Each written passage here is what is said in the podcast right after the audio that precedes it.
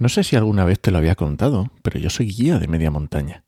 Y no hay cosa que mole más cuando vas en medio de un canchal a 2500 metros de altitud, cuando divisas una pequeña laguna.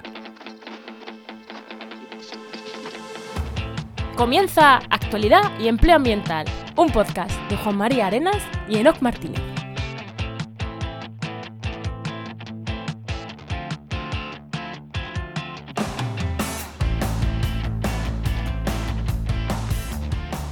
Buenas, soy Juan María Arenas Y aquí Enoc Martínez, y este podcast cuenta con el patrocinio de GeoInnova.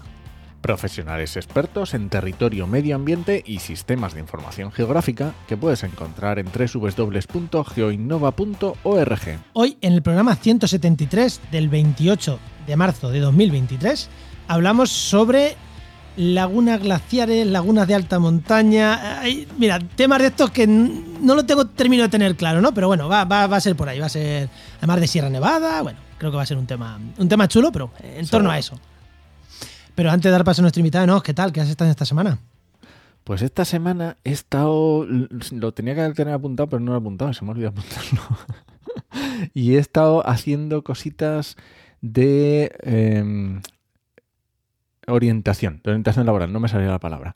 Porque he tenido varias que, eh, que al final se me juntaban y personas que he tenido que me han pe- pedido una sesión de orientación laboral para dirigir su futuro laboral. En este caso eran ya personas con experiencia y me han requerido, o sea, me han costado, ¿eh? No es lo mismo cuando una persona hace poquitos años que terminó y aún todavía es, eh, no tiene tanta experiencia que una persona que ya tiene unos años, que ya tiene muchas más claro unas cosas, pero otras eh, les resulta mucho más difícil de concretar y ha estado muy interesante. ¿Y tú, Juan, qué has estado? ¿Qué tal tu semana? Pues mira, eh, la semana pasada dije que había estado migrando dominios de, de, de de grupo de investigación. Vale, pues esta semana he estado migrando correos. Ya esto que tienes el correo en un webmail, en un hosting, y, y tienes que migrarlo a otro. Y joder, es, eso sí que es divertido. O sea, eso es muy divertido mirar un correo. Porque claro, la gente no quiere perder sus correos, como es normal. Es como, no, es que me cambio de servicio, pero me tengo que llevar los correos. Y, un poco con eso ahí bastante, con un par de clientes. Ha coincidido también esta semana con dos clientes. Eh, Aquí no eran de universidad, aquí eran de empresa, porque normalmente los clientes de universidad y tal que tenemos, pues tienen sus, sus webmail y sus correos, se los proporciona la institución en la que están, no tenemos que hacer esos trabajos. Pero a nivel de empresa sí, y, bueno, nos ha tocado con dos empresas justo esta semana con eso. Y nada, y, y empezando a utilizar una herramienta que se llama Obsidian, que es como lo llaman como segundo cerebro. Que es ahí de notas relacionales, una cosa rara, ya, ya, ya lo contaré en algún día. Que, que es esto de Obsidian, pero empezando con esa herramienta que es una locura, está chulísima. Ya lo contaré en algún lado. Muy bien. Eh, le damos paso al invitado, ¿no? Venga, ponte la música ahí.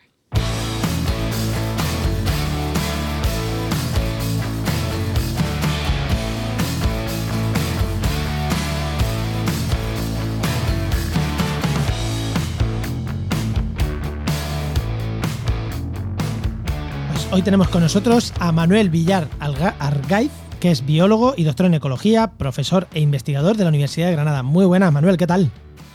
Eh, buenas tardes, muchas gracias por vuestra invitación, Juan y Enoch. Es un placer estar con vosotros esta tarde. Como siempre Muy digo a los investigadores, Manuel. firma como Villar, ¿no? Manuel Villar. Sí, Manuel Villar, sí, suelo utilizar eh, el primer apellido, después el guion, ya sabes que en la literatura anglosajona se suelen poner los dos apellidos, pero le ponemos un guion porque no están acostumbrados a No, no. utilizar apellido de madre y padre, como sabéis. Sí, pues me gusta últimamente cuando tengo investigadores sí que me gusta preguntar porque es algo es muy firma del investigador, ¿eh? cómo firma cada Sí. persona Sí. y sí me gusta, últimamente me gusta preguntar cuando tenemos investigadores cómo, cómo firman ¿no? los, los artículos. Manuel Villar. Muy bien, Manuel. Pues nada, la pregunta que hacemos a todos los invitados, que es, cuando eras pequeño, ¿qué querías ser de mayor y cómo has llegado hasta aquí? Bueno, pues eh, Juan Enoch, eh, la verdad es que en mi vida he tenido nada más claro que, que, bueno, que quería ser eh, naturalista, porque antes no se decía tanto biólogo o ecólogo o este tipo de cosas. Sabéis que la, la ciencia cada vez se diversifica más Sin embargo, yo sabía que a mí me gustaba la naturaleza. Eh, quizás mal influenciado o bien influenciado, no sabría decirlo, por Félix Rodríguez de la Fuente, de la que yo creo que hemos salido una generación inmensa eh, de muchos compañeros míos de promoción que, que, vivimos nuestra juventud influenciado por una persona que decía, yo recuerdo que la cultura tecnológica está obligando al hombre a vivir en cárceles confortables, en inmensos laberintos. Eh, eh, sin horizontes, hechos de cemento, hierro y cristal. Eh, Félix Rodríguez, sabéis que era uno de los grandes oradores eh, que hemos tenido todos en, nuestra mesita de noche y hizo más de 500 programas de radio. Yo, yo me quedé con aquella frase y digo, me rebelo contra eso y soy un biólogo de campo, me considero un biólogo de campo. Pero luego la vida del biólogo de campo, que la gente no se lleve, que no se lleve a engaño, se pasa en un laboratorio la gran parte del tiempo, ¿eh? haciendo análisis estadístico, leyendo papers eh, y escribiendo. ¿eh? O sea, no os llevéis a engaño, chavales jóvenes que estéis sacando biología, que el biólogo de campo pasa mucho rato en el laboratorio. ¿eh? Y, si ya tenías claro que querías ser biología, ¿el paso a ser investigador fue natural o, o mm, te vino sobrevenido? ¿Cómo fue? Sí, te, metes en un mundo en que poco a poco, efectivamente, yo salía al principio al campo siempre con mis prismáticos, siempre imitando a Félix Rodríguez de la Puente, era anillador de joven, pero poco a poco, cuando te vas metiendo en un mundo como la biología, eh, acaba atrapándote, acaba atrapándote y, y, los intentar revelar secretos de la biología, cómo funcionan las especies, cómo interaccionan en el medio animal y al final cuál es el papel del hombre en todo eso, es verdaderamente fascinante. Entonces, poco a poco te va atrapando. Y es verdad que te va atrapando entre papers, te va atrapando entre papeles, entre textos, y finalmente acabas haciendo muchísimo tiempo eh, en laboratorio y muchísimo tiempo eh, en la lectura. Sin embargo, eh, no, nunca pierdes la conexión con el medio ambiente, porque al final lo que tratas de explicar es cómo funciona el medio ambiente, ¿no? Pues efectivamente. Pues bueno, investigador y. Si es que el que nace biólogo, no, no me canso de decirlo, el que nace biólogo, ya está, el biólogo nace, ya está. No me canso de decirlo en todos los programas. Muy bien, pues venga, vamos a nuestro tema.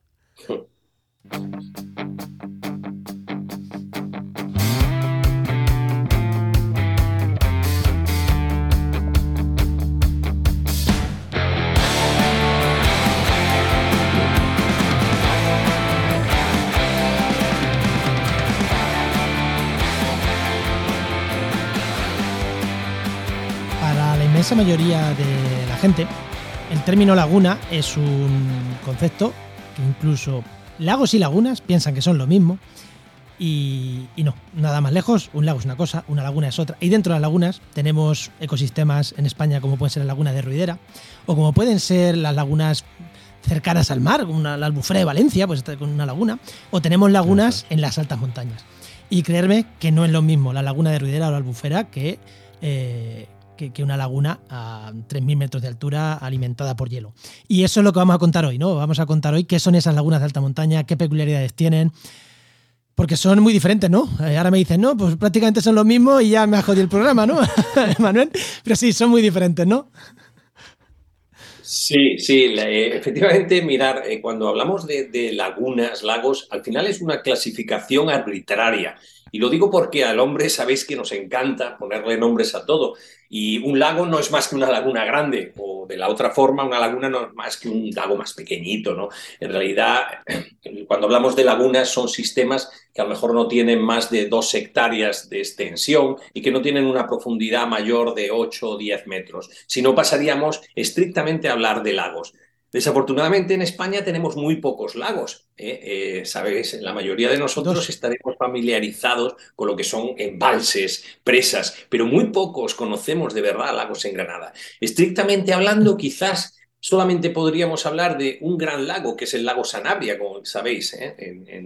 es un lago de una extensión inmensa y de una profundidad también muy considerable. Pero el resto básicamente son lagunas. Quizás algún otro lago en los Pirineos, en el Parque Nacional de Aguistortes y el lago de San Mauricio, pero muchos de ellos aún así están represados.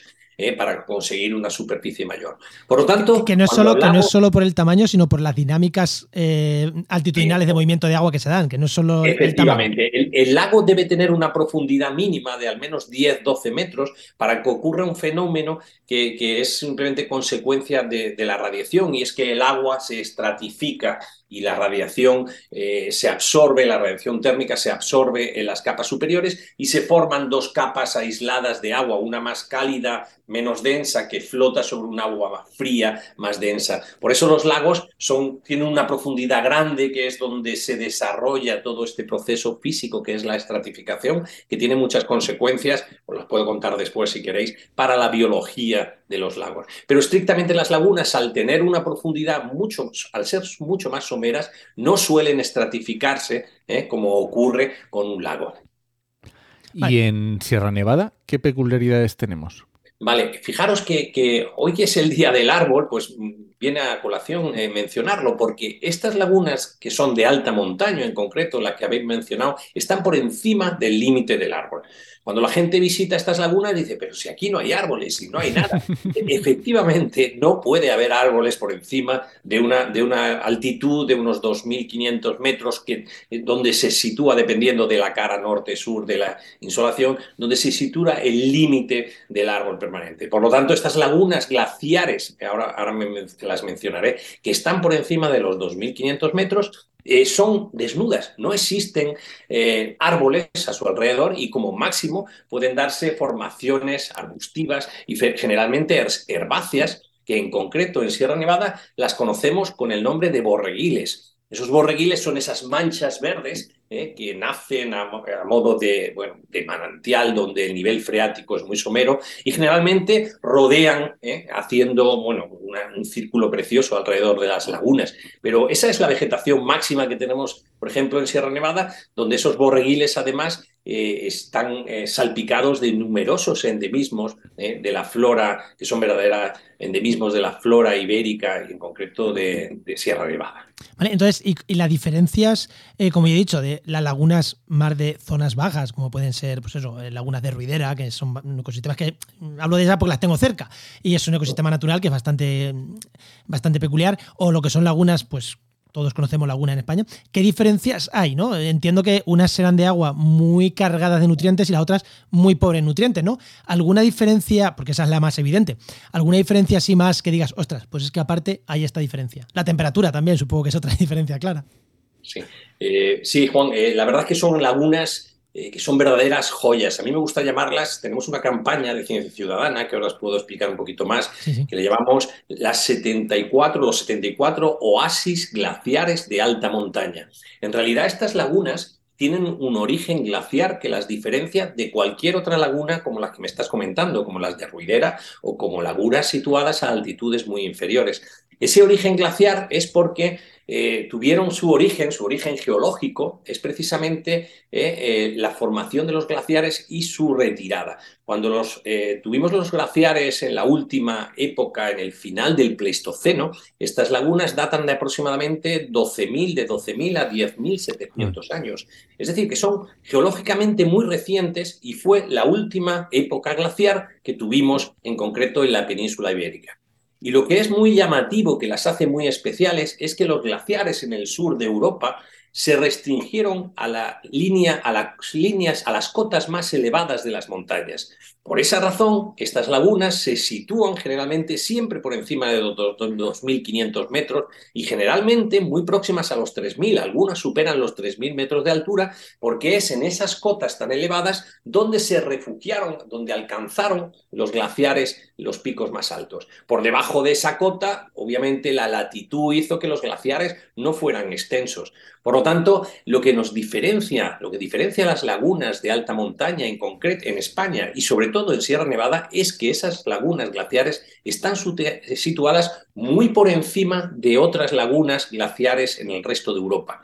Por ejemplo, si nos fuéramos al Mont Blanc, por encima de los 2.500 2.800 metros está todo congelado todavía, todavía existe nieve, entonces por lo tanto nuestras lagunas podemos decir que son las más altas de Europa, ¿eh? las lagunas glaciares desheladas más altas de Europa, lo cual les hacen que sean verdadera, verdaderamente unos oasis glaciares únicos ¿eh? en toda Europa.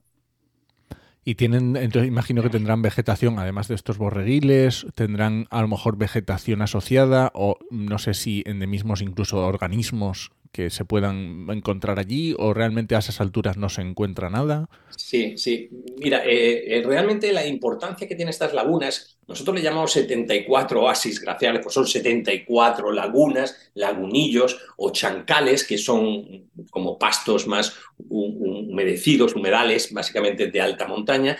Nosotros eh, les llamamos que son verdaderos oasis, porque eh, es la recompensa con la que se encuentra el montañero, el, que sube a Sierra Nevada por veredas muy escarpadas y de pronto en lo alto de las montañas, muy próxima a la, a la divisoria de cumbres, se encuentra con estos oasis glaciares. Estos oasis glaciares están asociados, como os he dicho, a una vegetación muy, muy rica en endemismos. Pensar que existen eh, aproximadamente arriba en Sierra Nevada 140, eh, por encima de los 100 especies únicas de, flora vascular que solamente viven en Sierra Nevada.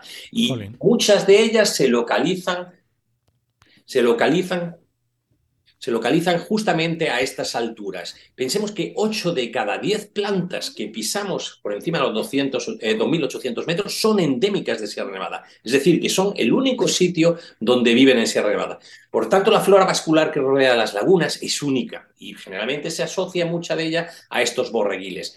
Dentro de las lagunas, fijaros, tenemos unas comunidades relativamente sencillas. Son aguas muy transparentes, como decía Juan, lo que llamamos científicamente como muy oligotróficas, es decir, que tú te acercas y es lo que todos queremos ver, esa maravilla, esas aguas cristalinas donde se, se acierta perfectamente a ver el fondo, ¿eh? y especialmente en Sierra Nevada, porque no, eh, las cuencas de captación, lo que hay por encima de la laguna es muy pequeña, su cuenca de captación es muy pequeña, por tanto recibe muy pocos nutrientes de los ecosistemas terrestres, y por tanto eso hace que sean muy pobres nutricionalmente hablando. La mayor parte de los nutrientes, fijaros, curiosamente vienen del maná del desierto. Ese maná del desierto no es más que los aerosoles, ¿eh? que como bien sabéis, últimos, estos últimos años están invadiendo España y están eh, trayendo importantes cantidades de polvo atmosférico procedente del Sáhara. Ese polvo atmosférico procedente del Sáhara que tanto inturbia el aire y que empeora la calidad del aire para nosotros, sin embargo es fundamental, es un maná del desierto que eutrofiza y que, y que aporta nutrientes absorbidos a, eso, a esos aerosoles a las lagunas. Es decir, que cuando caen esos aerosoles, generalmente después tenemos un bloom de algas, un crecimiento de las algas. ¿Por qué? Porque ha entrado ciertos microelementos como son el fósforo, el hierro, el sílice, que vienen asociados a estos aerosoles. Ostras, que es curioso, o sea, eh, la eutrofización, que siempre se ve como algo negativo, en, esto caso, en este caso es algo positivo. Es que sin esas eutrofizaciones no, no habría ahí ecosistema. Claro, pero, pero voy un pelín más allá. ¿Y, otro tipo de contaminación atmosférica que produzca una eutrofización peligrosa? Sí, fijaros, eh, hace dos años eh, bueno, nosotros en la laguna de Sierra Nevada son sitios que son muy escarpados. Están localizados, como os he dicho, en la cabecera de los valles y para acceder, por supuesto, no es en coche, generalmente es a través de veredas bastante agrestes y muchas veces muy, muy difíciles de acceder. Y entonces, eh, desde hace varios años hemos desarrollado una campaña de ciencia ciudadana donde eh, los montañeros, generalmente montañeros, hacemos llamamientos y tenemos una página web que se llama lagunasdesierranevada.es, es donde está el portal de esta campaña de ciencia ciudadana, y los montañeros lo que nos hacen es, nos ayudan a llegar a estos ecosistemas y muestrear estos ecosistemas y hacer un seguimiento y descubrir, eh, caracterizar físico-químicamente, biológicamente todos estos cuerpos de aguas a los que por nuestros propios medios, eh, como sabéis los investigadores no siempre nadamos en la abundancia de medios científicos y personales, pues ellos nos ayudan muchas veces a, a alguna forma a muestrear y hacer ciencia en estos sistemas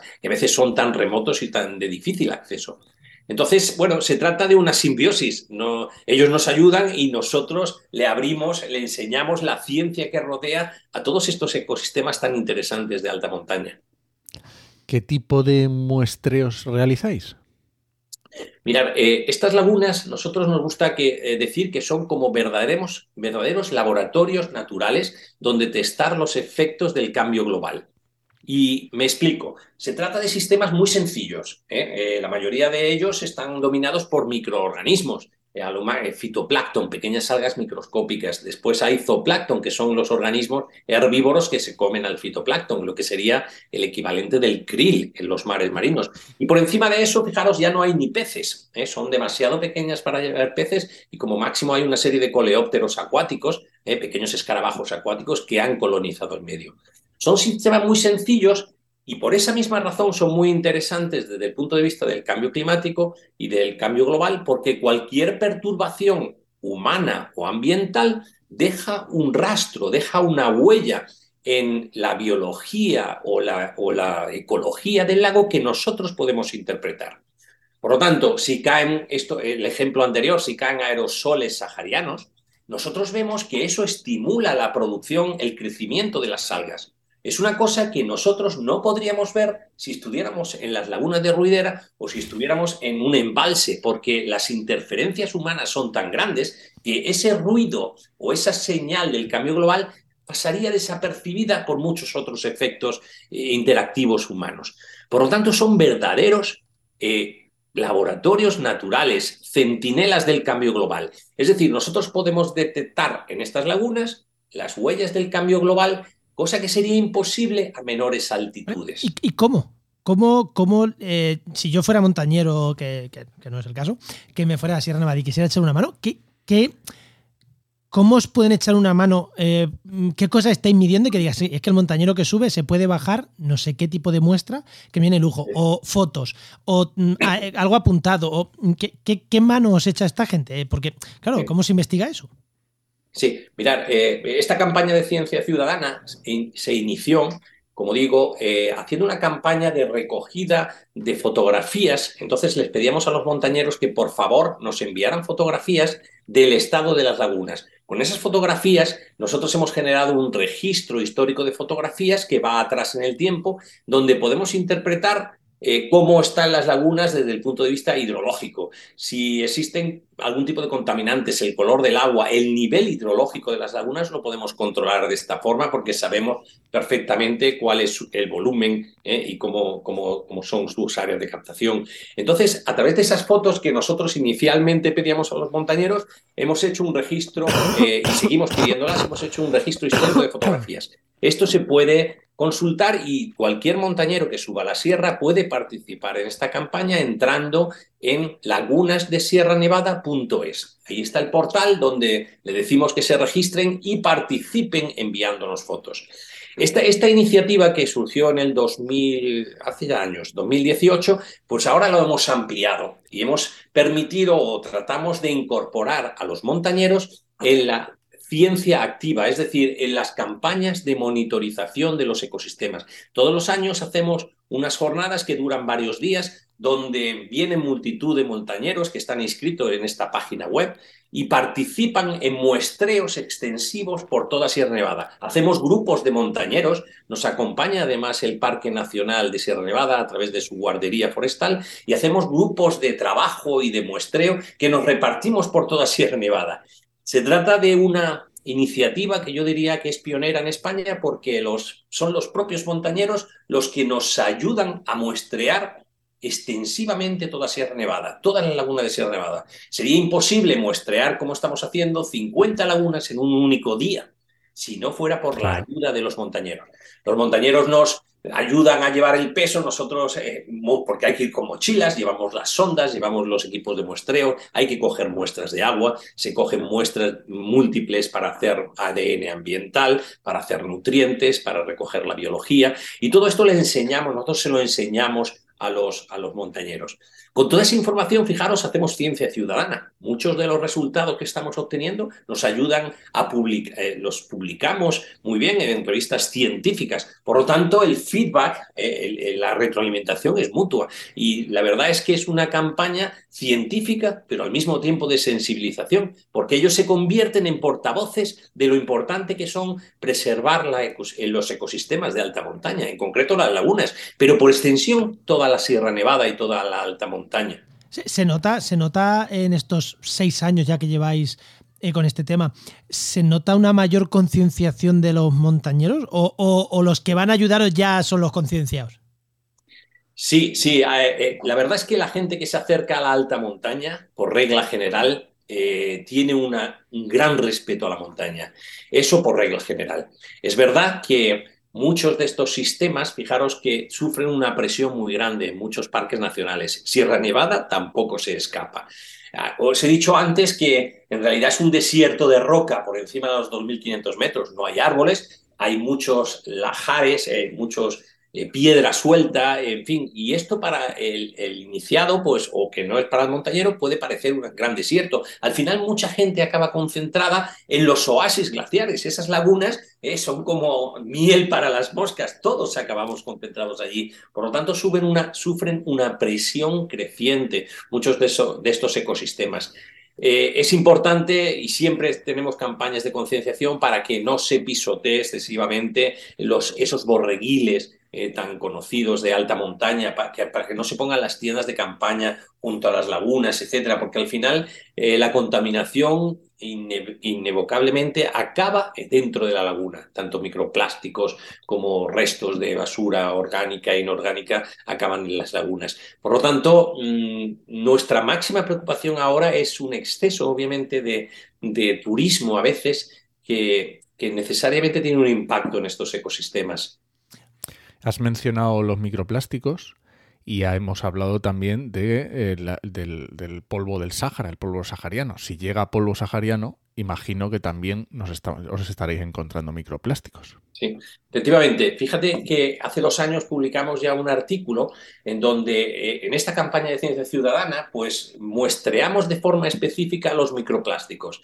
¿Por qué? Porque la única forma que tienen los microplásticos de llegar a estos sistemas tan remotos es o a través de la gente, eh, eh, temas de montañismo, vivaqueo, etcétera, basuras, etcétera, o por la atmósfera.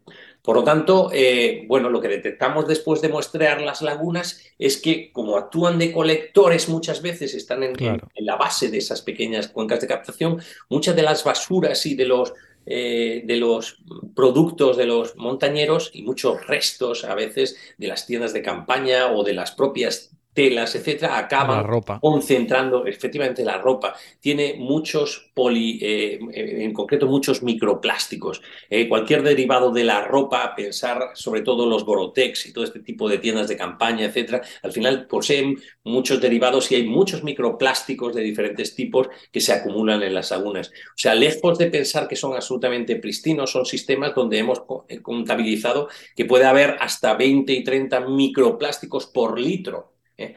Es decir, que es una concentración importante, tan importante como la de muchos lagos de los más contaminados del mundo. Por lo tanto, son sistemas que estamos poniendo el semáforo eh, rojo en alerta porque hay que cuidar entre todos. Efectivamente. Y otro tipo de contaminación, que lo he dicho antes, pero creo que al final no nos hemos ido, otro tipo de contaminación atmosférica, o está tan altitud, eh, tanta, sí, altitud, no altura, altitud, que no llega tanto, yo qué sé, em, lluvia de, nitrato, de nitrato de compuesto de nitrógeno, o esa no es realmente eh, fuerte. No, eh, hay muchos derivados de los de los plásticos que viajan por el aire. Es decir, no, no existe ninguna montaña lo suficientemente alta en la biosfera que esté libre de la contaminación de microplásticos. La campaña de este año, que la vamos a iniciar en junio, donde de nuevo vienen un montón de montañeros a muestrear, la vamos a centrar en contaminantes emergentes y en concreto los microplásticos son, son pequeñas fibras, la mayoría son fibras textiles, eh, como sabéis, derivados de la ropa,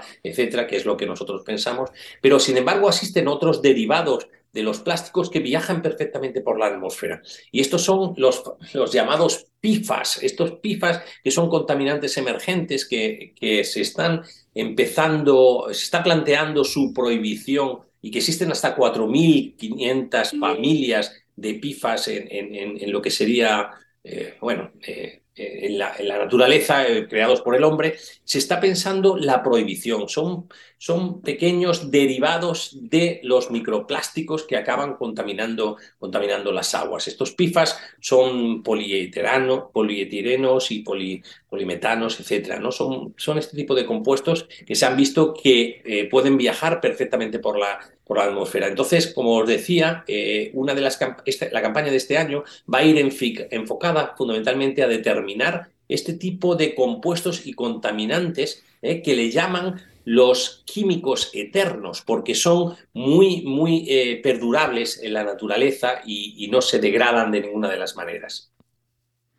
Y durante esta, los seis años, no sé si han sido todos los años, como hemos tenido el COVID por ahí por medio, pero ¿habéis detectado ya eh, variaciones que podamos, no sé, eh, relativas a cambio global, a cambio climático, aparte de esta parte de esto de microplásticos que estábamos hablando? Sí, eh, lo, que, lo que hemos observado básicamente, bueno, son, son incrementos importantes en la temperatura. Entonces, es, el cambio global obviamente afecta, el cambio climático en concreto está afectando a todos los ambientes, de todos los ecosistemas del planeta y obviamente las lagunas de alta montaña no son ninguna excepción. Eh, las tendencias, fijaros que en la alta montaña en concreto es de una disminución de cerca del 10% de precipitación eh, eh, cada década. Eso es muchísimo.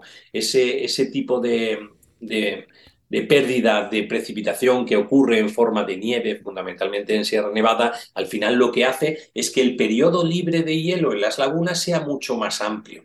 Si el periodo libre de hielo es mucho más amplio y, eso unido a las grandes olas de calor que, como sabéis, hemos tenido estos años atrás, hacen que la temperatura del agua, obviamente, refleje la temperatura del medio ambiente. Ese incremento de temperatura es letal o puede ser muy, muy dañino para muchas especies que tienen un nicho ecológico muy restrictivo, que son estenoicas y que no toleran incrementos de temperatura muy, muy grandes. ¿no? Entonces, eh, obviamente el incremento de temperatura es un problema, ¿vale?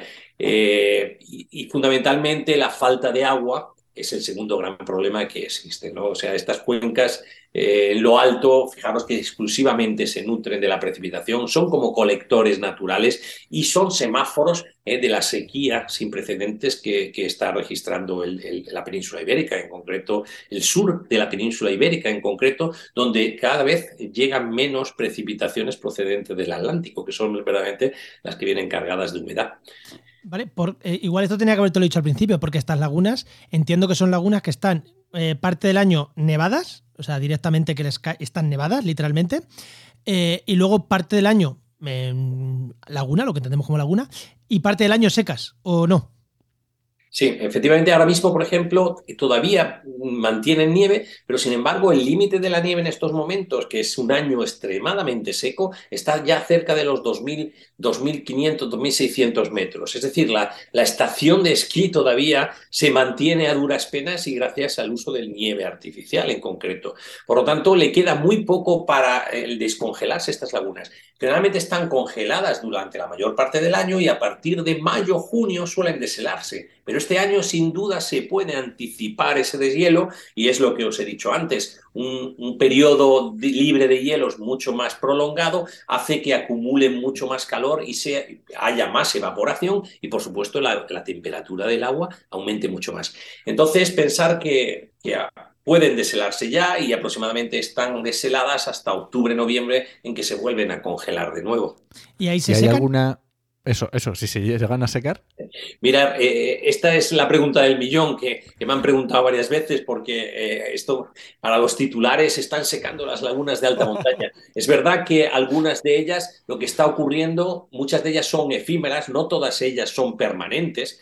Lo que está ocurriendo es que se está anticipando mucho la fecha en la que se están secando algunas lagunas. Eso sí está ocurriendo, ¿vale? Entonces, ¿se van a secar de forma permanente? No lo sabemos, pero las fluctuaciones eh, están siendo mayores y cada vez, lo mismo que la nieve está desapareciendo antes, algunas de ellas que son efímeras porque son relativamente someras, se están desecando incluso un mes antes. Es decir, que para el montañero que accede a Sierra Nevada a finales de julio o agosto es posible que encuentren muchas de estas lagunas ya secas, lo cual eh, años atrás no, e, no, no era así.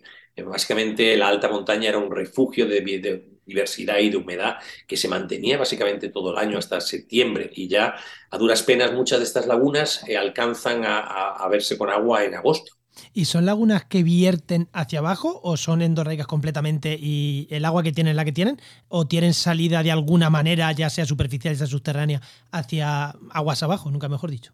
Sí, sí. De esas 74 lagunas, eh, no sabría un porcentaje porque nunca lo he calculado, pero muchas de ellas están abiertas y son la cabecera de los principales ríos que nacen en Sierra Nevada. Otras de ellas son cerradas porque son glaciares, son cubetas glaciares, ¿eh? Eh, que son a modo de caldera y son completamente cerradas. Sin embargo, a pesar de ser cerradas, filtran el agua y son la cabecera del nacimiento de los ríos. Pensar que el río Genil, que es uno de los grandes ríos que surca Granada, nace en las lagunas, en este caso de la Mosca, mal llamada de la Mosca, que sería la laguna del Mulacén, que está en la base del Mulacén, cerca de los 3.000 de los 3.000 metros. ¿no? Entonces esa tiene salida, por ejemplo, y ahí está el nacimiento eh, del río, eh, del río Genil, junto con las lagunillas del Valdinfierno. ¿no?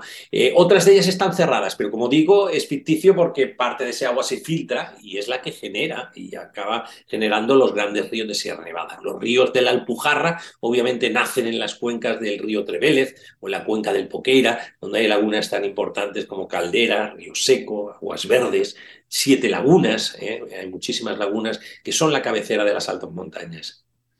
¿Y estas lagunas efímeras? Entiendo que lagunas efímeras eh, mm, que no son nuevas, quiero decir que ahí habrá ecosistemas adaptados y que en algún momento pues habrá algunas que, se, que vayan cada vez secándose más pronto y eso eh, dará algunos problemas de adaptación a todo el ecosistema que ahí se genera. Fíjate, Enoch, cuando estás hablando de lagunas efímeras, a mí me gusta pensar de las lagunas que nacen, crecen, no se reproducen, pero mueren, porque al fin y al cabo las lagunas son ecosistemas que nacen en su origen glaciar y se van colmatando poco a poco de la misma forma que lo haría un embalse. Es decir, que las lagunas más profundas seguramente son las que donde las, eh, eh, el hielo ha socavado más en mayor profundidad, pero esas lagunas con el tiempo van recogiendo los, aerosoles, la poco suelo que exista o la tierra y se van colmatando poco a poco. Al final esas lagunas más profundas se van colmatando, van haciéndose más someras. Es decir, que de lagunas evolutivamente o geológicamente, mejor dicho, pasan a lagunillos, pequeñas lagunas. Al final las llamamos charcas, existen muchas charcas en, Sierra Nevada y finalmente chancales, nosotros le llamamos. Los chancales son charcas donde ya la vegetación y los borreguiles están empezando a ocupar el terreno que antes ocupaba la, la charca y finalmente acaban siendo eh, prados higrófilos donde prados húmedos que nosotros llamamos, que no son más a lo mejor que geológicamente lagunas efímeras que han ido colmatándose y, el, ecosistema terrestre ha ocupado el lugar de esas lagunas. Es decir, que cuando nosotros vamos a Sierra Nevada y vemos diferentes lagunas, a lo mejor son lagunas que eh, geológicamente están en diferente eh, proceso de colmatación, efectivamente. Vale, pues ahora que ya hemos visto cómo se mueren las lagunas, ahora que estamos cerrando el programa, nos vamos al inicio. ¿Seguimos en un proceso de formación de lagunas? ¿O, ahora mismo ya no hay tal cantidad de mm, hielo glaciar en Sierra Nevada? No hay zona donde haya formación. O sea que cuando se colmatan, ya está. No, no hay por un lado mm, muriendo y por otro lado naciendo, ¿no? En, Sierra Nevada entiendo que, que habrá sitios de, en Pirineos y tal que sí, pero en Sierra Nevada no, ¿no? Justamente, Juan, eh, creo que has dado la tecla. Todas las lagunas de Sierra Nevada están en proceso eh, de desaparición geológica. Sí, sí, que son... Eh, ahora mismo no existe formación de nuevas lagunas. El hielo que existe en Sierra Nevada, fijaros, el hielo permanente desapareció a finales de siglo. Quedaba en el, lo que es el Veleta, este, el Veleta, el famoso pico del Veleta, este escarpado que aparece en las botellas del Lanjarón.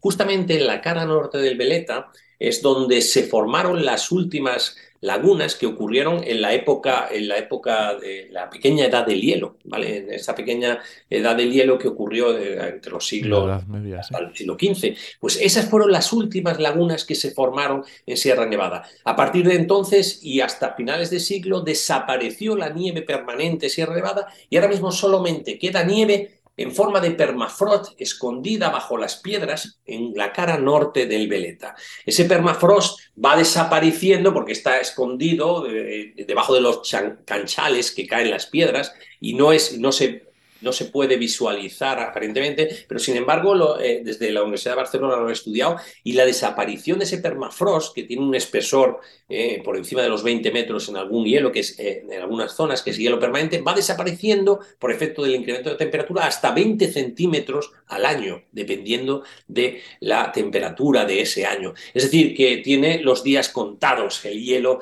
el, el hielo permanente en Sierra Nevada. De todas formas, hielo permanente visible ya no vamos a ver nunca. Hasta que venga, Dios mediante, la próxima glaciación. Sí, en tiempos geológicos. bueno, es, que, digamos que una laguna se formó hace 500 años, es que eso, eso es hace dos, dos segundos, que hace un segundo geológico, o sea, fue eh, hace nada. Efectivamente. Nada, pero nada, nada, es nada, es, verlo en vivo prácticamente. y hay en sitios en España que sí que se siguen formando este tipo de lagunas, si no hay no más lejos. Sí, mira, antes he dicho que tenemos las lagunas más altas de España, las lagunas glaciares más altas de España y de alguna forma, si eh, os he, hecho una mentirijilla, porque en realidad están empezando a deshelarse algunas lagunas en, los Pirineos, que eh, los catalanes y los aragoneses le llaman ibones, los ibones. Ah. Los ibones no son más que el resultado del deshielo de los últimos glaciares que tenemos en los Pirineos. ¿eh? Eh, sin ir más lejos, el glaciar de Ordesa se está eh, retrayendo a una velocidad tremenda. Esto está generando ciertas lagunas de alta montaña que están ligeramente por encima de nuestras lagunas, que las más altas están a 3.050 metros en, Sierra Nevada. Y esto geológicamente ocurrirá que próximamente en, en los Alpes, obviamente que está retrayéndose el hielo a una gran velocidad, aparecerán lagunas obviamente mucho más altas que Sierra Nevada, porque tienen la altura muy superior a Sierra Nevada. Pues muy bien, Manuel. Yo creo que nos hemos hecho una idea bastante interesante de las lagunas de Sierra Nevada y de los problemas que, que les vienen y cuál es el futuro que le llega. Si quieres dejarnos, aparte de la, perdón, de la página web de lagunas de sierranevada.es, si quieres dejarnos alguna página web o donde te puede buscar los oyentes, o si tienes, creo que tienes también cuenta de Twitter, no sé, lo que quieras. Sí, tengo por ahí una cuenta de Twitter, arroba mani-villar, pero por la página web de Lagunas de Sierra Nevada, es, nos pueden perfectamente localizar porque hay un cuestionario y un formulario de contacto. Estaremos encantados de responder a las preguntas que, la gente le pueda surgir y aquellos montañeros que se animen, pues los esperamos para, para enseñarles Sierra Nevada y para que ellos nos echen una mano en nuestras campañas de ciencia. Pues, pues genial. Pues muchas gracias, Manuel. Gracias, Manuel. Venga, hasta, hasta otra. Un placer. Gracias a vosotros.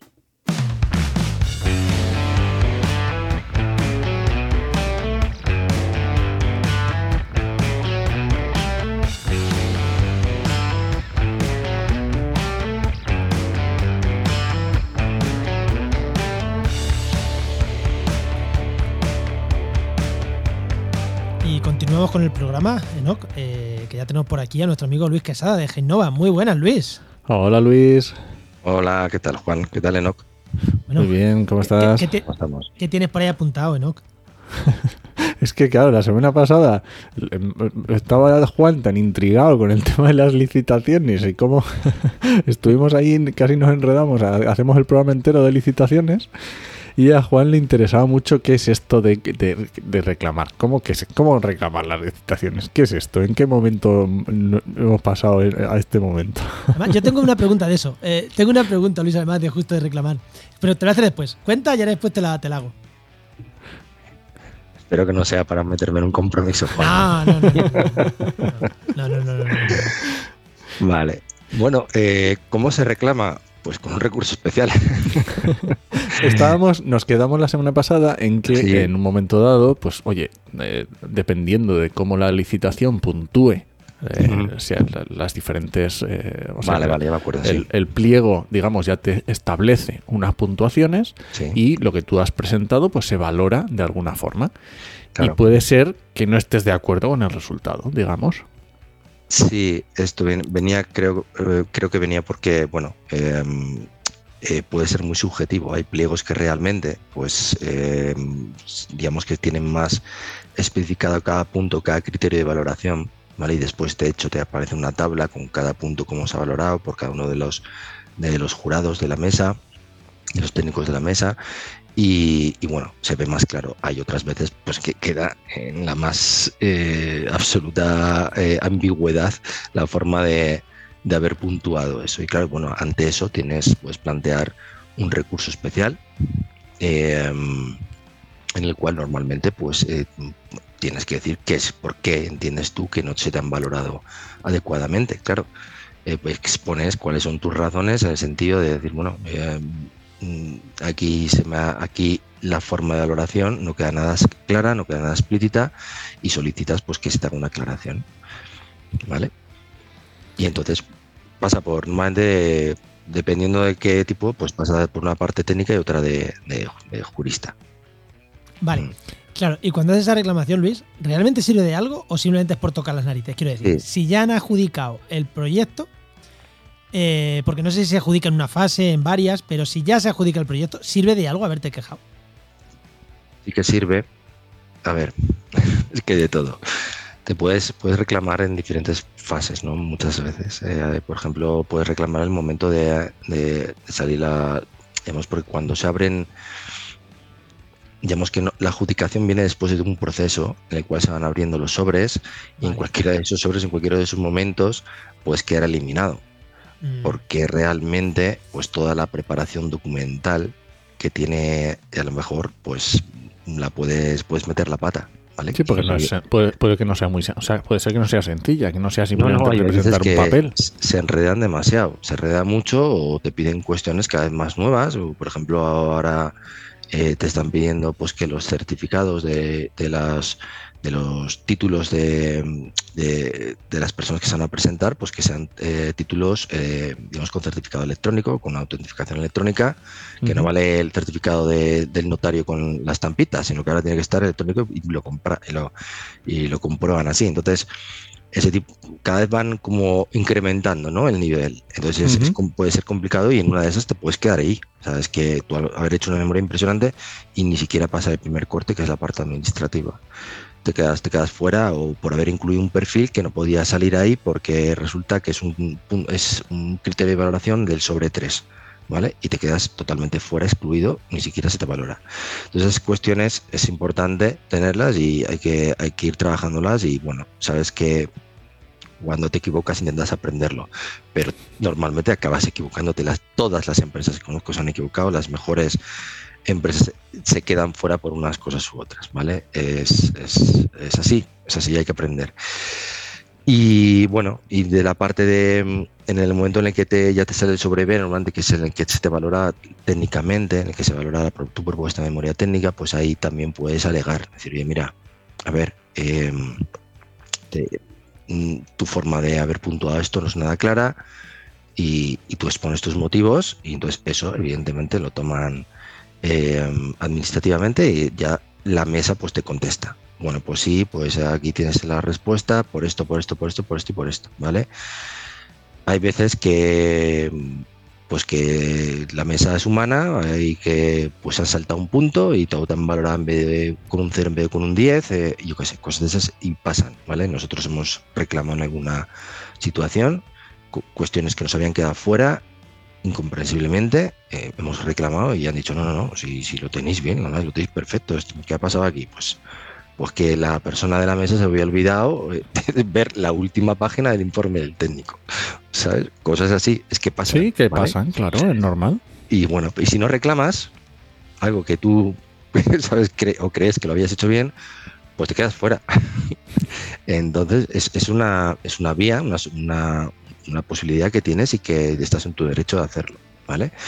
Y una vez adjudicado, en el sentido eh, que no sé, eh, tú puedes, tienes un periodo en el cual tú también puedes plantear un recurso especial y plantear eh, la nulidad del, del contrato por lo que sea, o que por algo, que algo está, que está mal hecho. Eh, eso puede, evidentemente, también ser escuchado y atender a razones o eh, decirte que no. Y a partir de ahí, si quieres, ya pues ya puedes ir a, tribunal. otro- ¿no? otra vía diferente que no es la administrativa propia de la, del- de la licitación, sino que ya vas a juzgados. Y puede pasar que por esa vía pasen dos o tres años, te den la razón, pero el proyecto ya esté hecho. O ejecutado o a punto de ejecutarse. Pues que lo dan por mm, que te lo ten- que sí, bueno, pues que, que- te lo comes con patatas. Que llevabas razón, pero ya está. Puedes como mucho reclamarle. Claro, ya daños o- ya, ya ha sido ejecutado, ya, ya se ha acabado, eh, llegan tarde para resolver y, y como mucho lo que te van a hacer es hacerte una, te, te pagan lo que son los costes de haber elaborado la, la- la memoria, el trabajo, ¿vale? Tú haces un- una exposición, eh, para haber hecho esto he tardado 15 días de trabajo, de todo mi equipo, esto cuesta tanto. Y como mucho atienden esas costas, que O sea- no lo hacen siempre. O sea que, que en una licitación hay que estar pendiente de las diferentes fases y ir reclamando Sí, sí. según vaya saliendo cada fase. Ir reclamando en el momento. Que ahí es donde tienes todavía cosas que ganar. Una vez adjudicado, ya poco. Una vez hacer. adjudicado, sí, a ver, puedes hacerlo, dependiendo del tipo de proyecto. Hay adjudicaciones que de- del- desde el momento en el que te lo adjudican hasta el momento en que el contrato te puede pasar un año. ¿sabes?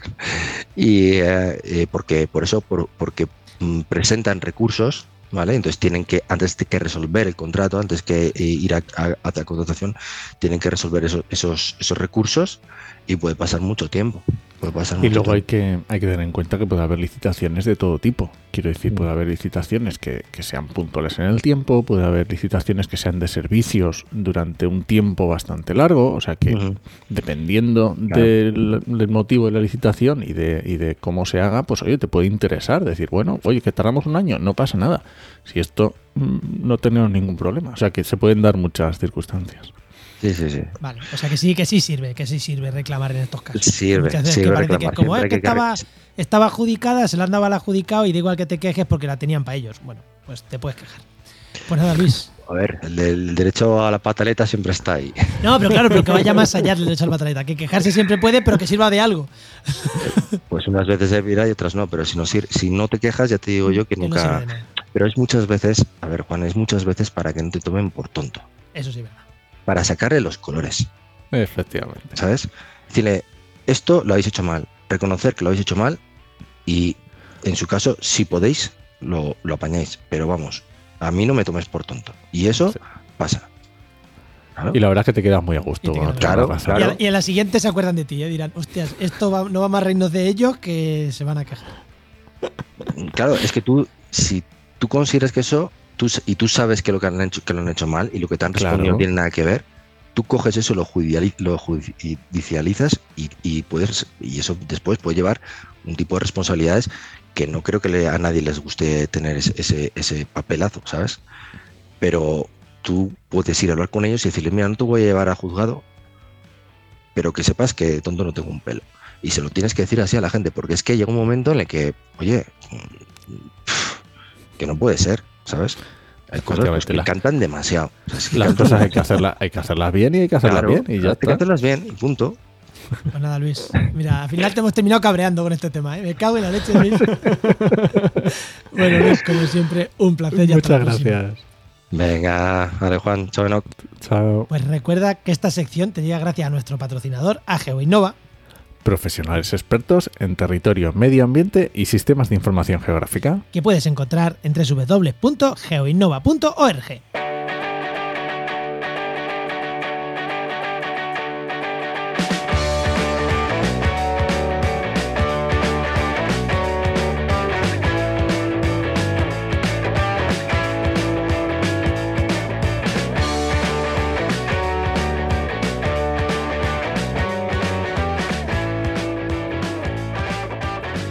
Bueno, Enoch, ¿nos vamos, ¿Vamos?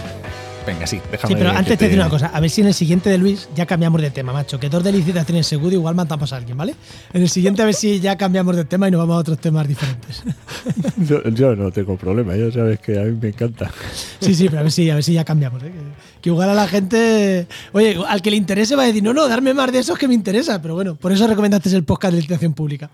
Efectivamente. Venga, a ver si el siguiente ya cambiamos, Juli. Pero bueno, eh, no estamos en el siguiente, estamos en este. ¿Qué me recomiendas en este? Me vas a recomendar un podcast, Venga, no, no te- sí, te voy a recomendar, pero este no va a ser otro de licitaciones, ¿vale? Venga. Te voy a recomendar uno de, eh, de ficción, uno de ficción sonora que se llama Transmitiendo a ciegas y de narrador oscuro. Si quieras hacer llamar así, pues ya está, narrador oscuro. ¿no? Yo te iba a recomendar es- otro, fíjate, que esto no lo teníamos Ah. apuntado. Además sabes Ah, cuál te voy a recomendar, porque es uno que me encanta, lo he recomendado muchas veces, que se llama El Descampado, que está Ah, de puta madre, y están sacando una serie de las drogas en la guerra. Llevan dos episodios. Muy buena, muy Eh, igual cuando escuches esto lleva más. Es, os vais a cabrear, pero es muy bueno. Muy muy, bueno. muy, muy, muy bueno. Y además el, el estilo de esta gente es que te, o sea, te están contando una cosa seria, pero a ratos te descojonas de cómo lo cuentan. O sea que es verdad que, es, que está muy bien. Por algo, por algo tienen un ondas. Eh, Sí, nosotros no llegamos a ese nivel todavía. No, nosotros todavía no. Bueno, nos vamos. Venga, vámonos. Pues nada, este podcast pertenece a la red de podcast Podcastidae, la red de podcast de ciencia, medio ambiente y naturaleza. Y muchísimas gracias por compartir el programa, por escucharlo, por comentarnos, por lo que hagáis con él. Nos parece bien. Sé que no. Por recomendarlo a vuestros amigos. Sí, lo, lo- lo que hagáis con él que, que nos ayuda a tener más escucha, pues bienvenido. Y el feedback que nos dais, que la verdad que joder, se agradece un montón cuando nos dais feedback por redes. Hey, este podcast me ha escuchado. La gente no, no nos suele decir, oye, este programa no me ha gustado. No sé, yo creo que se lo guardan. Que, ta- que tampoco pasa nada sino decir, en este flojete, chavales, ¿eh? Quitar al invitado, porque a lo mejor la culpa es nuestra del invitado, y decírnoslo en privado. Este flojete. Eh, Muchas pues nada, gracias. te esperamos en el siguiente programa de actualidad y empleo ambiental. Nos escuchamos. Adiós.